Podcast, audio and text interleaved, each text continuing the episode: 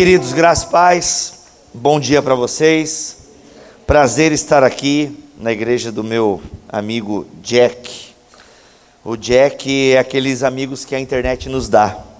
A internet é uma ferramenta muito boa, muito poderosa, se bem usada, obviamente. E o Jack é aqueles amigos que a internet nos deu. Nem sei como é que a gente se conheceu e por que a gente se conheceu é, mas inclusive até já gravei um podcast com ele, porque eu descobri desse cara que pregava nas praças de Porto Alegre e tal, e cantava e gostava do Superman. Inclusive no nome do meu filho vai ser Kalel, não sei se tu sabe disso, não sabe, né? Mas é porque eu não gosto do Superman, não é por causa do Superman não, gente. É porque eu gosto do nome Kalel, a gente tava, eu sou pai da Milena, e a gente tinha, quando nós engravidamos pela segunda vez, a gente tinha nome só para menina. Ah, Lorena, vai ser a Lorena agora. E aí de repente, não, é um menino. Aí dá nome para menino seria Derek. Vai ser Derek o nome dele, porque eu gosto de Derek, é caminho em hebraico e tal. Essa mania de teólogo de botar nome hebraico nos filhos, essas coisas. Aí, mas aí um amigo meu nasceu o primeiro filho dele, Eric. Aí eu falei, poxa, aí eu não vou botar Derek, Eric, tudo da mesma turma, vai dar confusão, essa coisa toda. Aí a gente ficou meio travado no nome de menino. Meu, o que a gente vai chamar? O piá e não sei o que, não sei como é que é. Aí um dia a gente, lá em casa a gente assiste muito filme constantemente. E a gente colocou lá, entrou o Man of Steel na Netflix. Ah, vamos botar de novo. A gente, eu gosto do filme e tal. Acho, gosto do Snyder, desse filme depressivo dele. Mas eu não sou depressivo, tá, gente? Eu sou bem pra frente. Mas eu gosto desse tom assim, meio dark e tal. Enfim, aí, aí pá, Kalel, Kalel pra cá, Kalel pra cá. Daí a minha filha, como é que é o nome dele, papai? Eu, Kalel. Caléu, pô, não é que Caléu é um nome legal, cara? Chamado por Deus, voz de Deus. Poxa, amor, Caléu, o que, que tu acha de Caléu? Minha esposa, ah, Caléu é legal. Será que ele não vai ser bulinado na escola? Ô, super-homem! É? Mas se a gente é bulinado, se a gente é normal, a gente é bulinado porque é normal. Se a gente é vesgo, porque é vesgo. Eu sou vesgo também, se você não percebeu. É? Se a gente é orelhudo, é dumbo. Então a gente não tem como fugir dos bulinadores, né, cara? Eu falei, ah, Kalel, dei filho, o que, que tu acha de dar o nome do mano de Kalel? Aí quando ela falou Kalel, assim, bem bonitinho, assim, sabe? Falei, cara, vai ser Kalel. É isso. Pode pintar o quarto de preto igual do Batman. Que é o que eu mais gosto, né? Mas eu não ia botar o meu filho de Bruce. Ah, para, legal. Ele nasceu no Brasil, vou botar de Bruce. Bruce Wayne de Aquino. Meu, quem é que dá moral para um cara desse? Bruce Wayne Irala de Aquino. Meu Deus, para, vou ferrar com o guri todo. Não, é Kalel Irala de Aquino. Ficou lindo? Gente, eu tenho 36 anos, eu sei, parece 40, tá? Sou pastor auxiliar na Igreja do Evangelho Eterno em Joinville, Santa Catarina.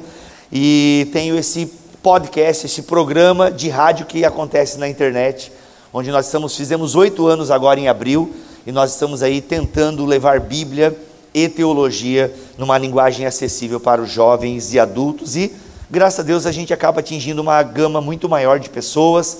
Nós temos muitas mulheres que nos ouvem, 30% do nosso público é feminino. Isso é muito bom quando se trata de estudo da Bíblia e teologia. Nós temos é, muitos pastores nos ouvem também.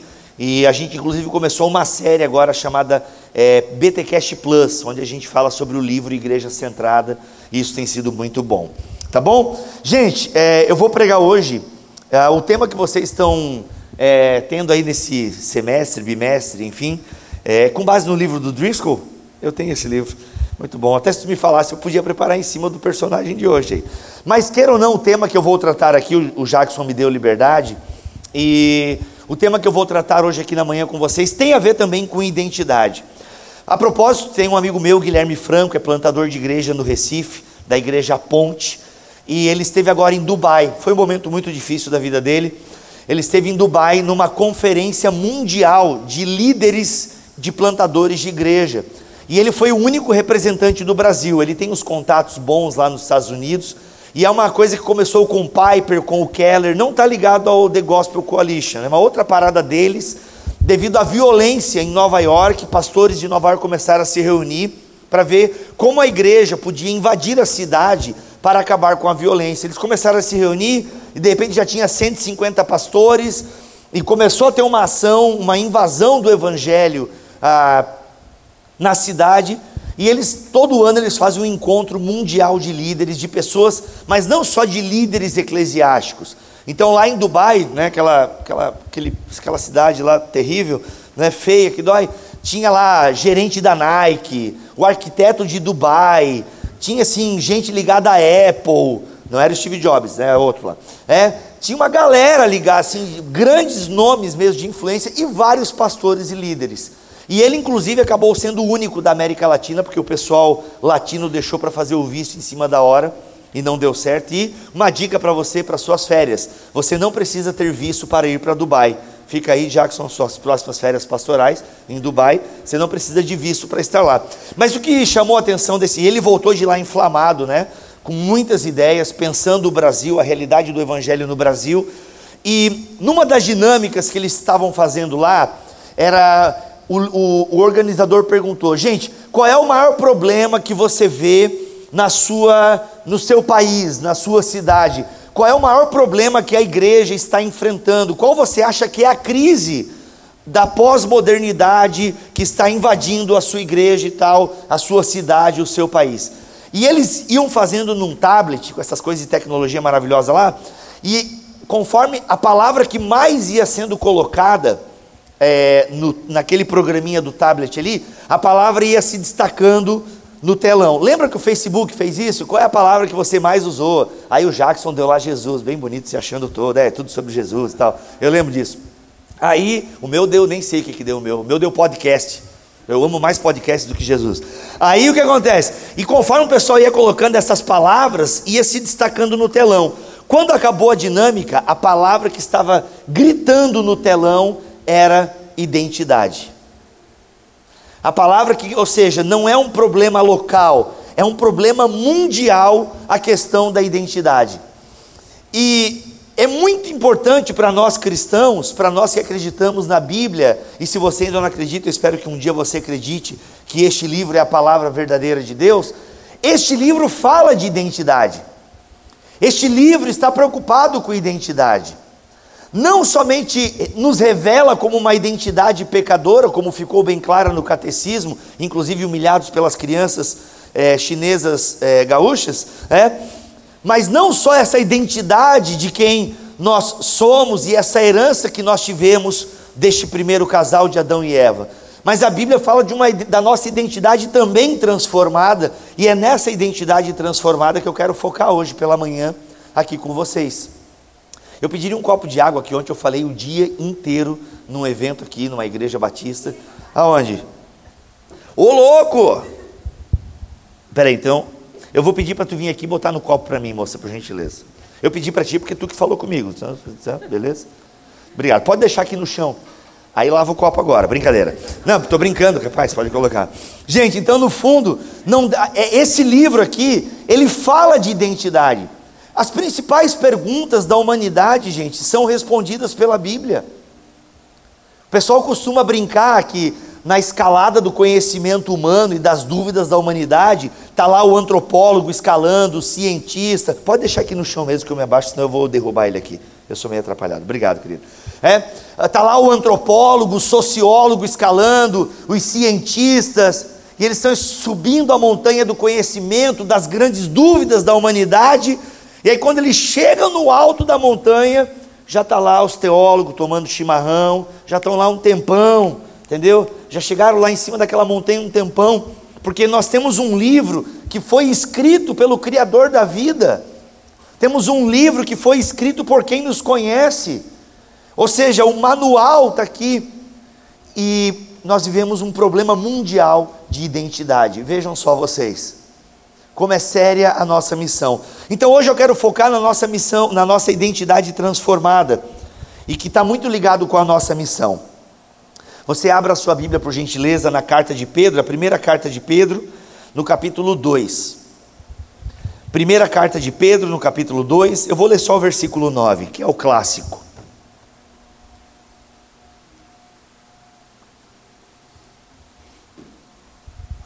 Muito bom.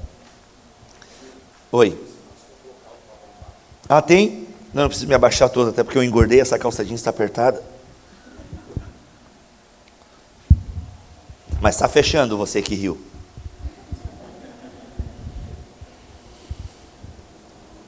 1 Pedro capítulo 2, versículo 9.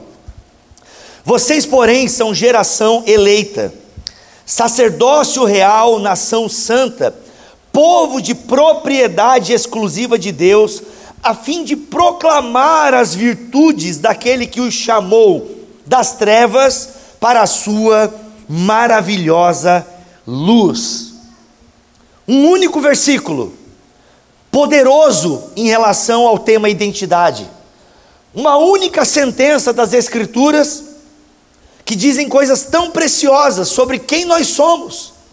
Um único versículo que resume a missão da igreja. Um único texto que pode transformar a nossa compreensão de quem nós somos, o que nós estamos fazendo aqui, qual é o propósito da nossa vida. Enquanto as pessoas ficam perguntando e orando, Senhor, qual é o teu propósito para a minha vida? Os crentes estão fazendo essa oração. Senhor, o que tu queres de mim? Senhor, e isso e aquilo. Mas o texto já está dizendo que nós somos um povo escolhido por Deus, nós somos uma geração eleita. Antes disso, deixa eu dizer para vocês que no Antigo Testamento, o Espírito Santo agia de maneira poderosa. No, no, Antigo Testamento, o Espírito Santo capacitava homens e mulheres para fazer a obra de Deus. No Antigo Testamento, homens e mulheres também recebiam essa capacidade do Espírito Santo para ter uma vida mais santa, uma vida mais próxima a Deus e um comportamento que espelhasse o seu caráter. No Antigo Testamento, o Espírito Santo já agia no meio do povo de Deus, mas era um agir a conta-gotas, era um agir limitado. Só que há um desejo do apóstolo, do apóstolo um desejo de, do profeta Joel, não um desejo, mas uma profecia. E eu, quando eu uso a palavra desejo, eu quero dizer que em vários momentos no Antigo Testamento, homens de Deus falam: oh, eu queria que vocês tivessem um espírito, eu queria que vocês todos fossem profeta, como Moisés fala. Então há uma expectativa no Antigo Testamento de que todo o povo fosse dinamizado pelo poder de Deus e tivesse o Espírito Santo. E isso acontece. Isso acontece em Pentecostes. A igreja inteira recebe o Espírito Santo, o dom do Espírito Santo.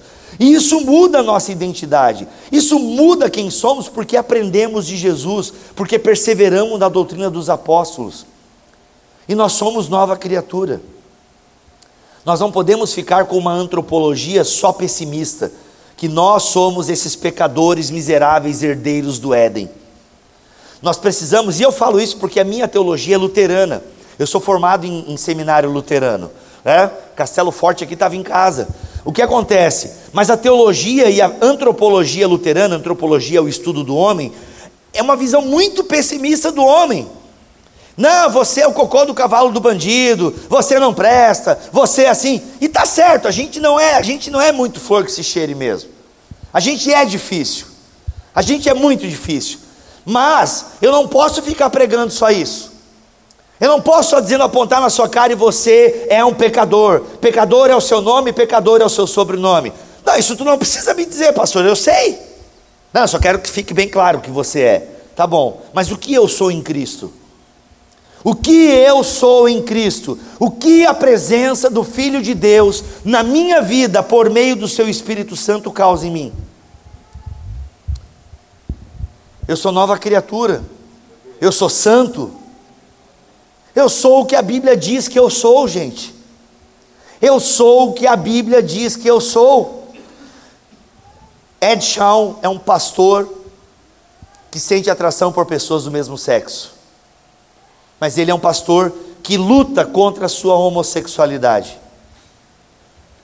E ele fala no livro dele, A Igreja e a Atração por Pessoas do Mesmo Sexo, uma coisa que foi muito impactante para mim que se não sei se tem ali atrás, Jack, mas tiver, mas procurem se você quiser entender um pouco mais o universo da homossexualidade e a igreja, enfim, acho que é uma boa leitura.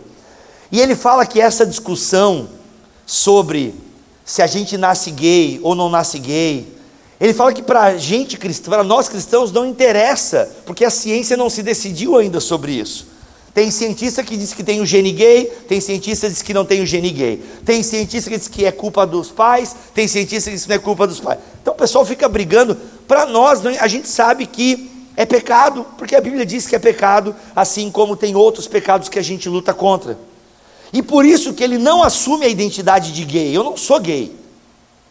Eu sinto atração por pessoas do mesmo sexo. Aí você está pensando, mas, mas tadinho, iludido, né? Tu é gay, cara. Mas por que, que ele não usa o termo gay para ele? Porque o termo gay é carregado de uma cultura. O termo gay é carregado de toda uma filosofia de vida. Porque realmente existe uma diferença entre você dizer que é gay e dizer que você sente atração por pessoas do mesmo sexo. Porque quando você fala que é gay, você diz que assumiu uma identidade. Eu sou gay, eu vivo como gay. Agora, quando você diz que você sente atração por pessoas do mesmo sexo, você está dizendo, entre linhas, que você sente atração, mas não quer dizer que você dá vazão a ela. E ele escolheu não viver a plenitude da sua sexualidade, porque a maneira que ele a concebe é contrária às Escrituras. E ele fala: não é a cultura do ativismo gay, não é a cultura da minha natureza caída que vai determinar o que eu sou, eu tenho a cultura do reino sobre mim. Mas isso não é fácil. Tem um momento no livro que eu chorei junto com ele, que chega um momento na vida dele que a crise é tão forte que ele fala que ele chama dos momentos chão de cozinha, que é quando ele senta no chão da cozinha dele e chora, porque ele está lutando contra a natureza dele. Eu não sei a dor que o Ed Shawn sente. E ele é de uma cultura inglesa que fala que ele poderia ser pastor e gay na cultura inglesa dele e anglicana.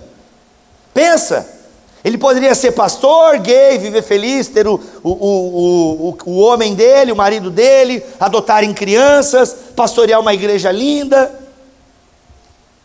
pregar Noé todo domingo, arco-íris, aquela coisa toda. Podia ter. Mas não, não é a cultura dominante que está dizendo quem ele é, mas é a palavra de Deus que diz que ele, ele não é gay, ele é filho de Deus que luta contra um pecado. E se nós não lutamos também contra um pecado, tem algum problema em nós. Porque todo cristão luta contra a sua natureza caída, porque nós temos a natureza do Filho de Deus que age em nós, o Espírito Santo que age em nós e nos alerta quando a gente está dando vazão ao velho homem, à nossa carne. Por isso que essa questão de identidade é muito importante, porque Pedro está dizendo e ele escreve isso para os crentes, para os cristãos, que nós somos uma geração eleita, um povo escolhido. Deus não abandona a sua criação. A criação que cai é a criação que também será levantada. Mas essa criação é levantada onde Deus utiliza o próprio povo, a própria criação caída para ser a placa que aponta para o outro, ou seja, Deus escolheu seres humanos para que esses seres humanos que foram escolhidos para ele apontar o caminho, Deus sempre vai ter um povo no meio desse caos que é o mundo, um povo que aponta para aquele que restaura a nossa identidade. Pedro está escrevendo, e ele, como judeu, ele sabe o que é ser um povo eleito. Mas ele também sabe que o povo eleito também pode não cumprir a sua tarefa. Israel vacilou em muitos momentos na sua tarefa como povo eleito, não anunciando as grandezas do Senhor, ao ponto de que Deus o manda para o cativeiro para acabar com a idolatria do povo. Então, o povo eleito, mas é claro, mesmo dentre o povo eleito, Deus sempre preservou aqueles que não se dobraram as divindades a Baal e se mantiveram firmes no propósito. Por quê? Pedro utiliza uma linguagem muito carregada aqui do Antigo Testamento, principalmente de Êxodo, mas ele traz justamente essa linguagem do Antigo Testamento para que os seus leitores entendessem a gravidade do que eles são. Quando ele diz que nós somos uma geração eleita, nós fomos eleitos para um propósito muito claro e definido. É por isso que eu gosto dessa teologia mais depressiva, essa teologia mais é, desmotivacional.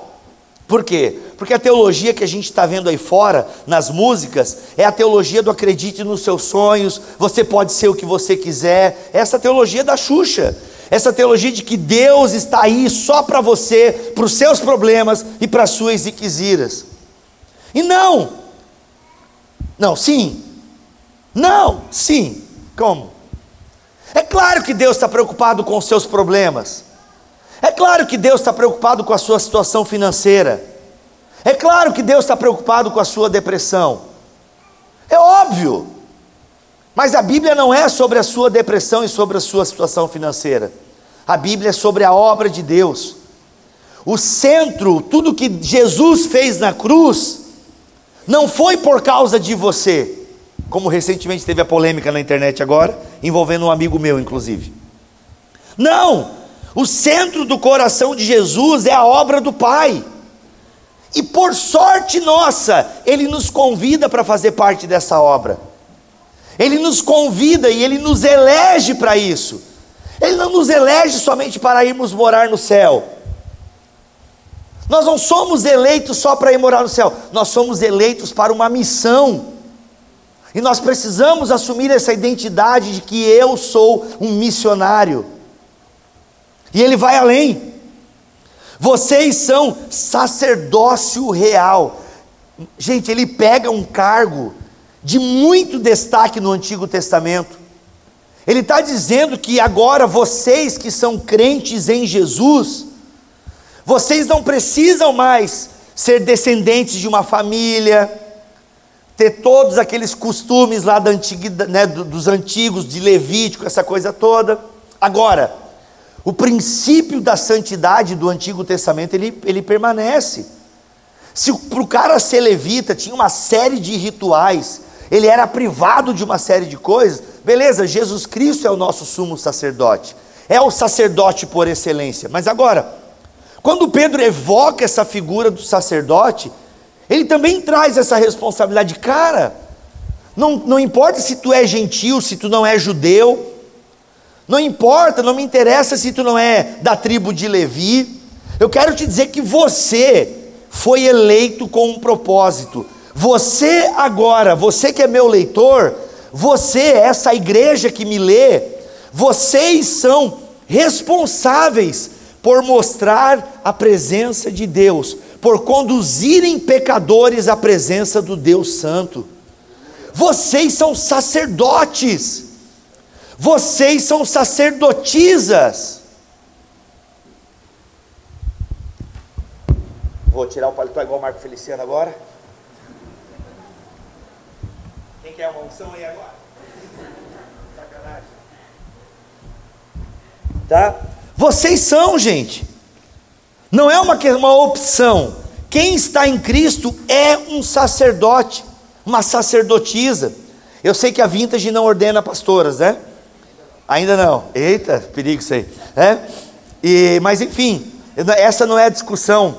Agora, uma coisa, meu irmão, isso aí pode discutir, ninguém vai me convencer do contrário. Mulheres também liam essa carta. E Pedro está falando que mulheres também eram sacerdotisas. E eu fico pensando para essas mulheres que, quando pensavam em sacerdotisas naquela época, eram as prostitutas dos templos pagãos. Só serviam para isso, para ser prostitutas de templo pagão. E Pedro está dizendo que não, vocês que me leem são sacerdotes. Então, mulheres, vocês são sacerdotisas também. Jesus Cristo em vocês os, as capacita para serem sacerdotisas mulheres que também têm a responsabilidade de levar outros a Jesus, homens que terceirizam aos seus pastores e líderes essa tarefa. Não, a Bíblia está dizendo que você é um sacerdote, que você tem responsabilidades. Eu gosto muito quando Paulo escreve na sua carta a Tito, e no capítulo 2, meu irmão, Paulo não põe a responsabilidade da educação só no colo de Tito, não. A igreja é uma igreja pedagógica. A igreja tem responsabilidades de conduzir o outro a Jesus. Gente, nós vivemos uma crise muito grande na igreja. Por quê? Porque nós estamos vindo para a igreja e até estamos tentando ser igreja, mas no fundo a gente continua terceirizando. A gente continua fazendo a antiga separação clérigos e leigos. A gente parece que ainda vive na Idade Média. Nós criamos a ideia do pastor, do homem de Deus. Ou como um amigo meu ouviu essa semana, ele foi pedir para alguém, né, para um, um líder resolver uma situação que estava acontecendo na igreja. Aí o líder olhou para ele e falou assim: Ah, mas tu que é pago para isso, né? Gente, não tem nada mais broxante para um pastor do que ouvir isso. Tem outras coisas bem mais broxantes, né? Mas essa é bem é uma das. Onde está a responsabilidade desse irmão? Onde está a responsabilidade dessa irmã? Gente, vocês estão entendendo que a Bíblia está dizendo que nós agora oferecemos sacrifícios espirituais a Deus? Pedro começa o capítulo 2 falando isso. Que nós oferecemos sacrifícios espirituais. A gente não mata mais animal, só em casa para comer. Mas a gente não tem mais sacrifícios, a gente não mata cordeiro aqui, a gente não imola animais e derrama sangue no altar para perdão de pecados e essa coisa toda, não. Mas o que, que Pedro quer dizer então quando ele fala que hoje nós praticamos sacrifícios espirituais? Também vocês, como pedras que vivem, ou como pedras vivas, são edificados casa espiritual. Olha aqui, eu estou lendo o versículo 5 do capítulo 2, tá? Vocês são pedras vivas, são edificados casa espiritual para serem sacerdócio santo. Pedro está usando toda a analogia do templo, está usando toda a figura de linguagem do Antigo Testamento. Para você que não sabe, no Antigo Testamento tinha o templo, tinha lá os sacerdotes, a galera matava os animais, aquela coisa toda. Ele está usando toda essa linguagem e agora aplicando à igreja. Mas a igreja não tem mais preocupação com o templo. Pedro sabe que Deus não habita mais em templos feitos por mãos humanas, mas ele utiliza a linguagem para que os seus leitores entendam a gravidade disso. Que no templo Deus manifestava a sua glória, no templo Deus habitava, no templo tinha a sua palavra, agora esse templo somos nós, nós somos a casa espiritual. Inclusive tem um cantor que o Jack ama, Marcos Almeida, e o, e o Marcos Almeida ele tem aquela música, e eu sou casa, lugar de. E ele se arrepende até hoje. Eu falei, mas dá para mudar a composição? Porque quando ele compôs a música era aquela coisa muito individualista, depois ele entendeu a noção do todo, da comunhão dos santos, que nós somos a casa de Deus, ele até nem canta mais tanto essa música. Porque nós somos a casa de Deus.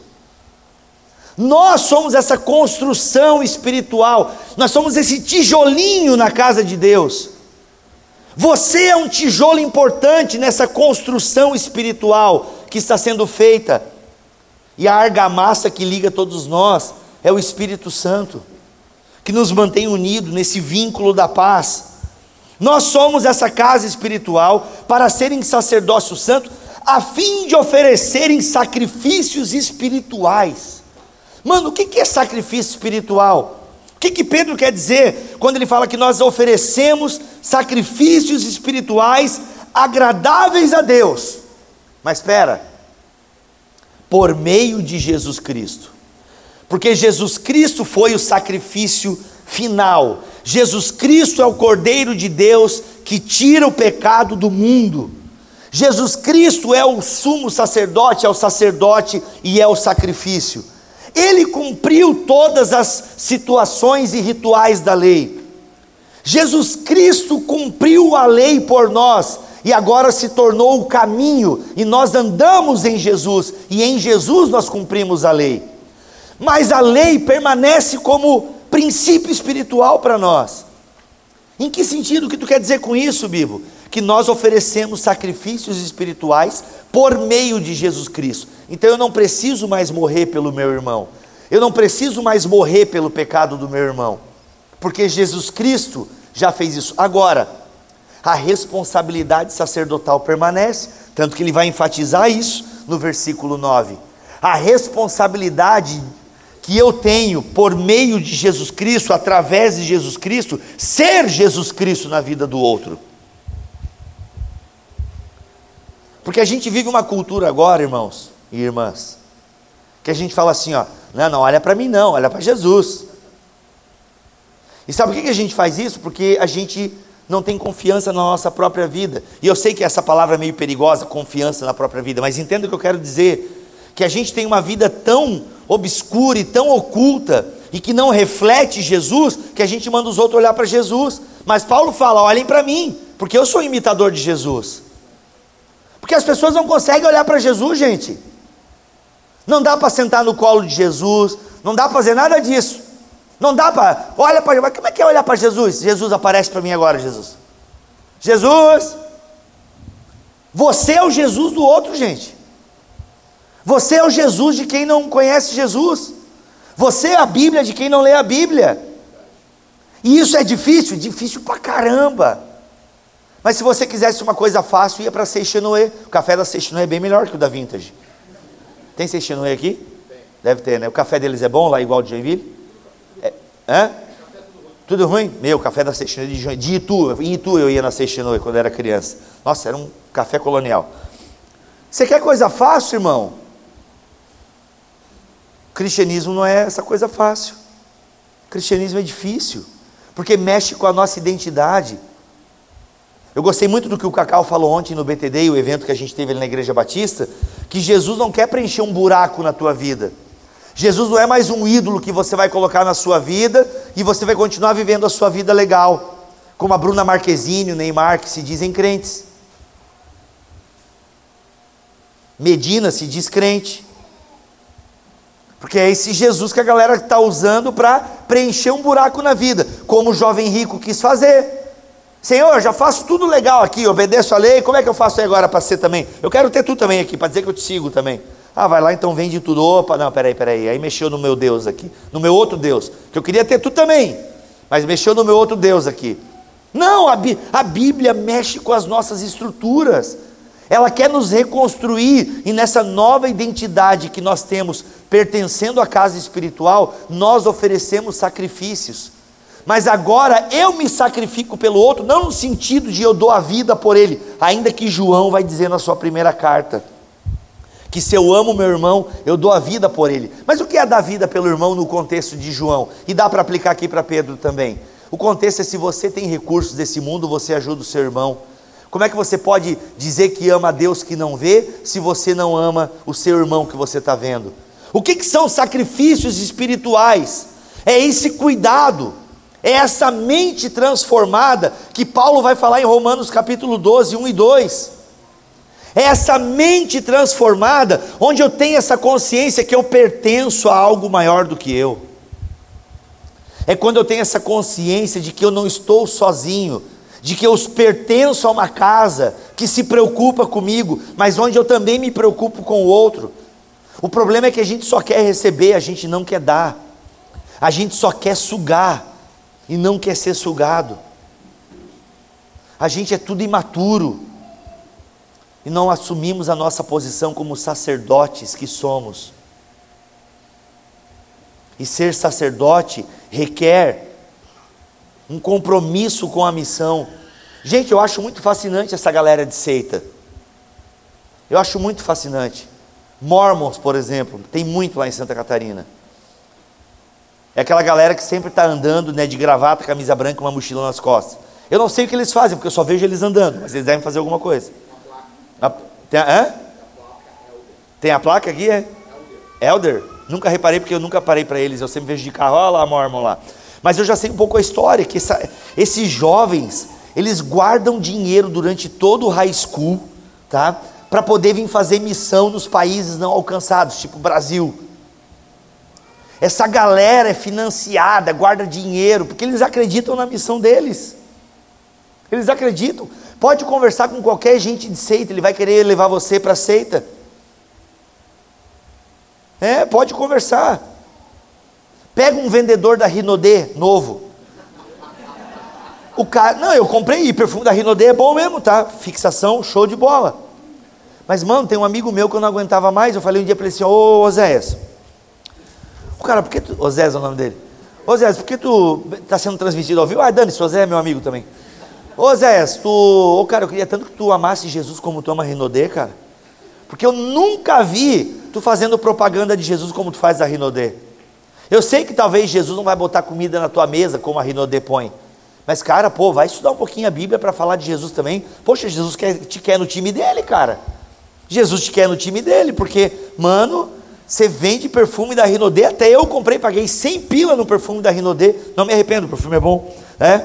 Mas cara, mano, e tu viaja por aí para fazer, montar a piramidezinha lá, ainda que não é pirâmide, né? Para botar mais pessoas aqui debaixo do teu, do teu guarda-chuva e tal.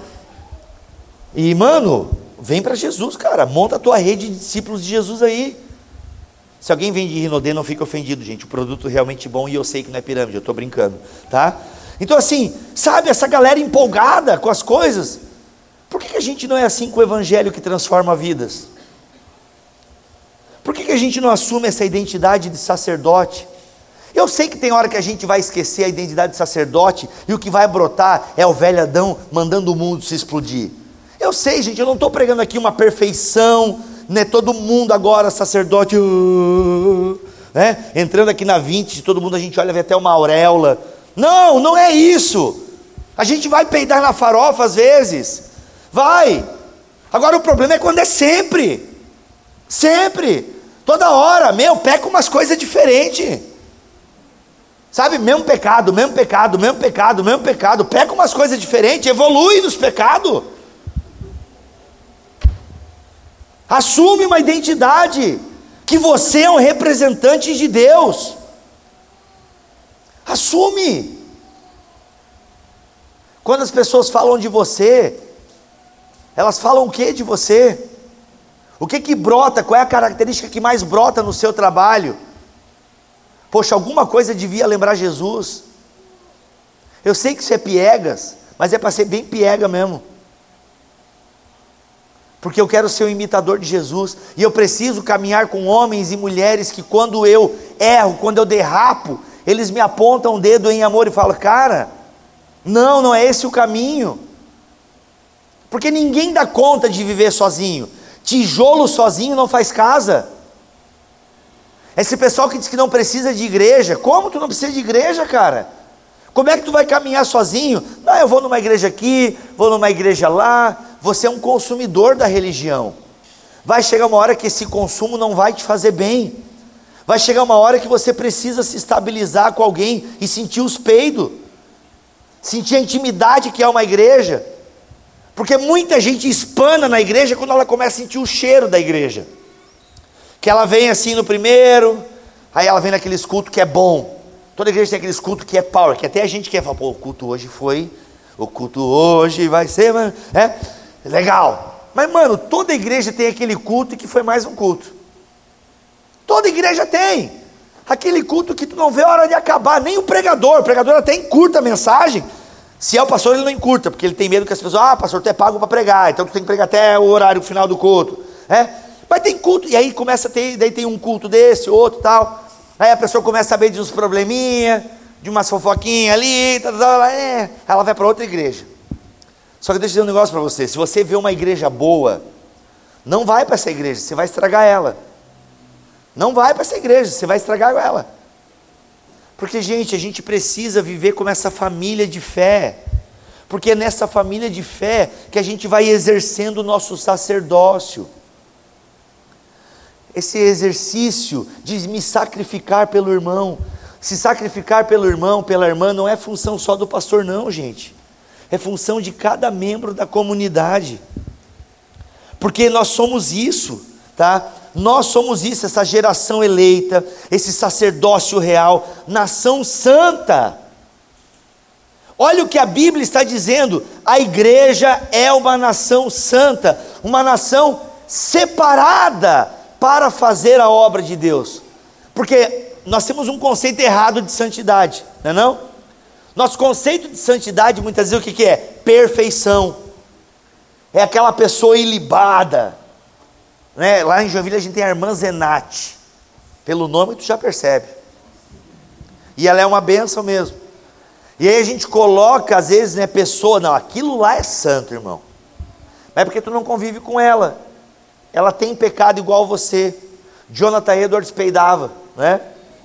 Ou seja, as pessoas têm problemas. Agora, santidade na Bíblia é você ser separado e quando você é separado por Deus, é óbvio que você melhora enquanto ser humano. Você evolui, mas a palavra melhor para traduzir o termo que a gente traduz como perfeição, que é teleios ou teleios, não lembro agora, é maturidade. Quando a Bíblia fala em perfeição, você não leia perfeição, você leia maturidade. Perfeição é só quando ela fala de Deus. Deus é perfeito, completo. Agora, sede perfeitos, como o vosso Pai no céu é perfeito. Jesus está falando, sejam maduros. Sejam maduros. Quando Paulo fala aos Filipenses, para a gente caminhar e que a gente tem esse caminho da perfeição, que o próprio Paulo admite que não chegou lá, ou seja, ele não chegou no nível perfeito, mas ele caminha na perfeição, ou seja, ele caminha na maturidade. Essa é a estatura que nós temos que ter. Quando a Bíblia fala estatura do homem perfeito, não, ali pode ser traduzido: sejam maduros. Porque se entende na cultura bíblica que um homem adulto é maduro. Mas isso não é só para o homem, é para todo crente, para todo cristão é para homens e mulheres que servem a Jesus. Amadureçam. E sabe o que eu entendo por amadurecer, minha gente? O que, você faz com uma fruta madura? Você morde ela, você descasca ela, você desfruta ela. Eu entendo que quando a Bíblia manda a gente amadurecer, ela está falando: esteja preparado para ter pedaços arrancados, vão te sugar, porque todo mundo quer uma frutinha doce, todo mundo quer aquela fruta legal que não está podre. Acontece que quanto menos frutas maduras nós temos, mais ela é usada. Quanto menos pessoas maduras da comunidade a gente tem, mais as pessoas maduras são sugadas e elas uma hora não vão aguentar. Porque ela é um ser humano. E vai chegar uma hora que ela vai espanar e ela vai te frustrar porque você depositou muito em cima de uma única pessoa. E a Bíblia nos convida a sermos uma nação santa, uma nação madura, um povo de sacerdotes. Essa responsabilidade está sobre todos nós, sobre mim e sobre você. Porque nós somos essa nação santa, esse povo de propriedade exclusiva de Deus. Quando o autor de Êxodo escreve isso, a ideia é justamente aquele tesouro que o rei tinha escondido que era o tesouro do rei, que seria enterrado com ele, essa propriedade exclusiva do rei. A ideia do texto reflete isso, nós somos propriedade exclusiva de Deus, nós somos de Deus, nós não somos o centro do coração de Jesus, somente. Mas é claro que a gente está no coração de Jesus, é claro que nós somos o alvo do amor de Deus, é claro que nós somos o alvo do coração de Jesus. É claro que Jesus morreu por nós também, mas morreu por todo o cosmos. Só que, olha que coisa maravilhosa, nós somos propriedade exclusiva de Jesus, de Deus. Nós somos de Deus. Lutero vai dizer: Deus é por nós. Deus é por nós, é o nosso castelo forte. Agora, nós somos tudo isso, um reino de sacerdotes, nós fomos eleitos para isso. Nós somos uma nação santa. Nós somos queridinhos de Jeová. Somos os queridinhos de Deus, que é a propriedade exclusiva, que Ele cuida, que Ele está ali defendendo com a própria vida esse tesouro. Nós somos os tesouros de Deus. Somos o Kiko de Deus. Nós somos o tesouro de Deus, nós somos. E Ele protegeu a gente com a própria vida. Olha que coisa maravilhosa. Enquanto aqueles reis lá, ah, protejo com a minha própria vida, mas o rei morria, o tesouro já era repartido, era enterrado nada, a galera repartia entre os, os príncipes ali. Agora ele não, ele nos protegeu com a própria vida, de todos os ataques infernais e da fúria do próprio Pai. Somos libertos da ira de Deus, por causa de Jesus Cristo. Mas isso não é para você se sentir bem. Isso não é para você ter os seus problemas aplacados e você ter uma religião que te sinta, que te dê conforto e essa coisa maravilhosa zen. Não. Tudo isso aconteceu. Essa identidade é gerada em você para que você proclame as virtudes daquele que te chamou das trevas para a sua maravilhosa luz. O objetivo de sermos sacerdotes é proclamarmos que há uma escuridão, mas há o Pai das luzes que te tira dessa escuridão e te traz para perto. O objetivo da nossa existência, o objetivo da nossa identidade, a pergunta quem é você, ela é respondida com uma missão. Boa essa, hein? Essa se tem frasezinha no Instagram, põe uma foto bem legal minha, a frasezinha, foto preto e branco e tal, me dá uma moral. Não, mas tem sentido agora, eu estou pensando na frase, ela tem sentido? Tem, né? Que o cara assim, é, a gente dá um jeito. À noite você vem que o Jack vai consertar a mensagem, tá? Meu, eu estou falando até de eleição aqui, irmão. Pô, olha aí, tá? Eu penso diferente, mas a gente está, o importante é o, é, o, é o conjunto da obra, tá? Vocês estão entendendo, gente? O objetivo da nossa existência é a missão que nós temos em Deus. Quem é você?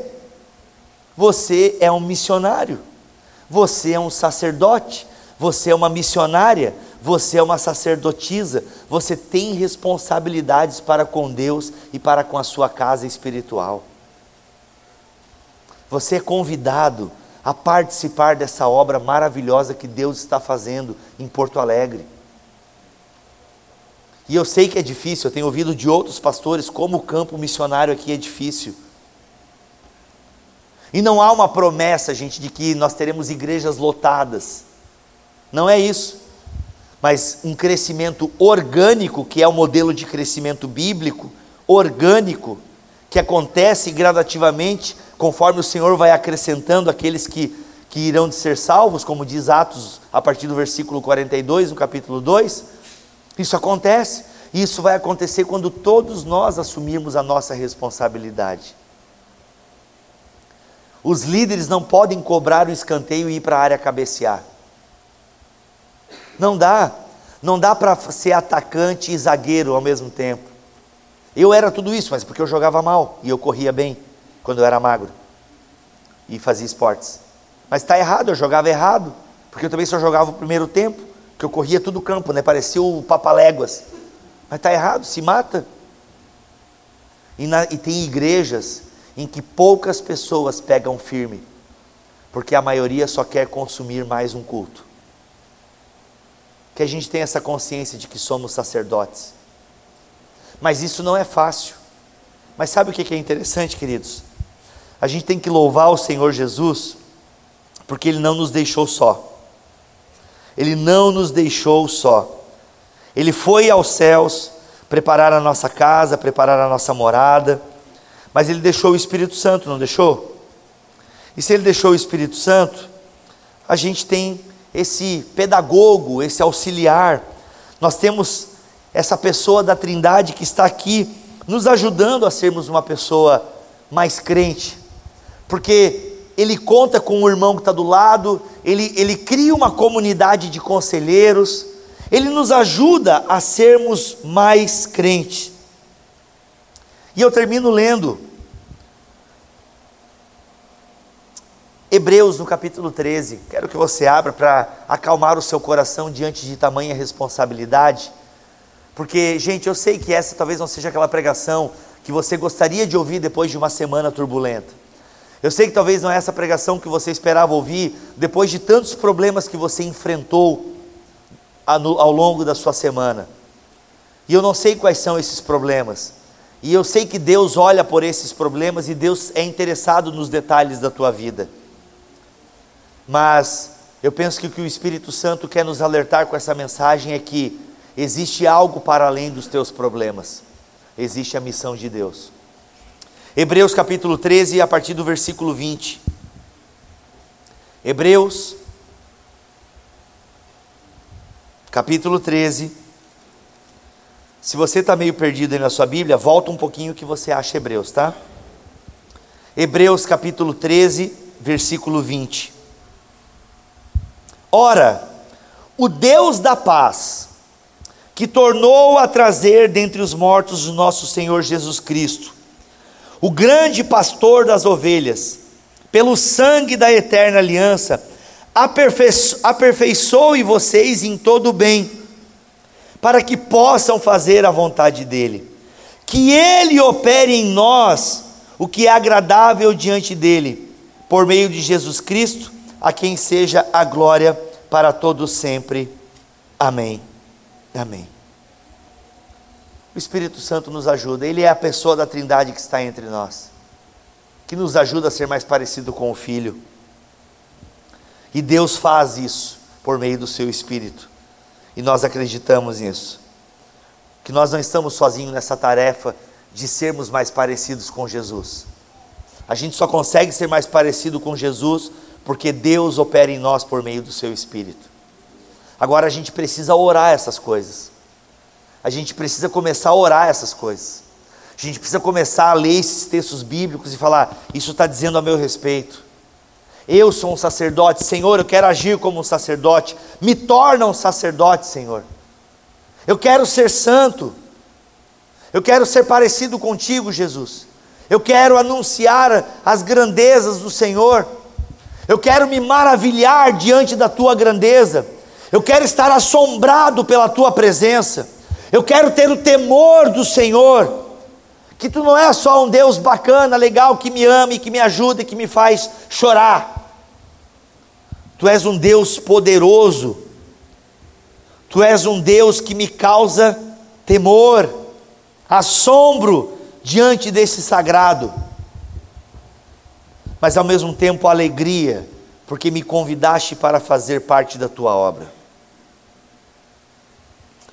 Curve sua cabeça, vamos orar.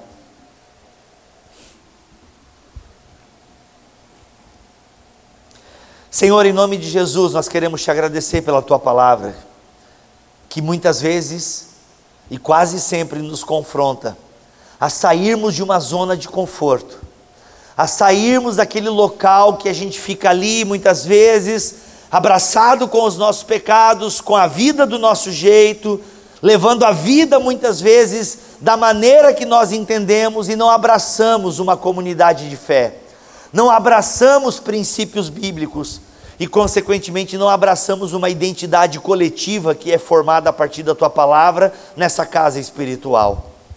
Nós queremos te pedir, Deus, em nome de Jesus Cristo, que o teu Espírito Santo que age na igreja traga essa consciência, traga a nossa memória, traga na nossa rotina essa consciência, essa identidade de quem nós somos em Ti.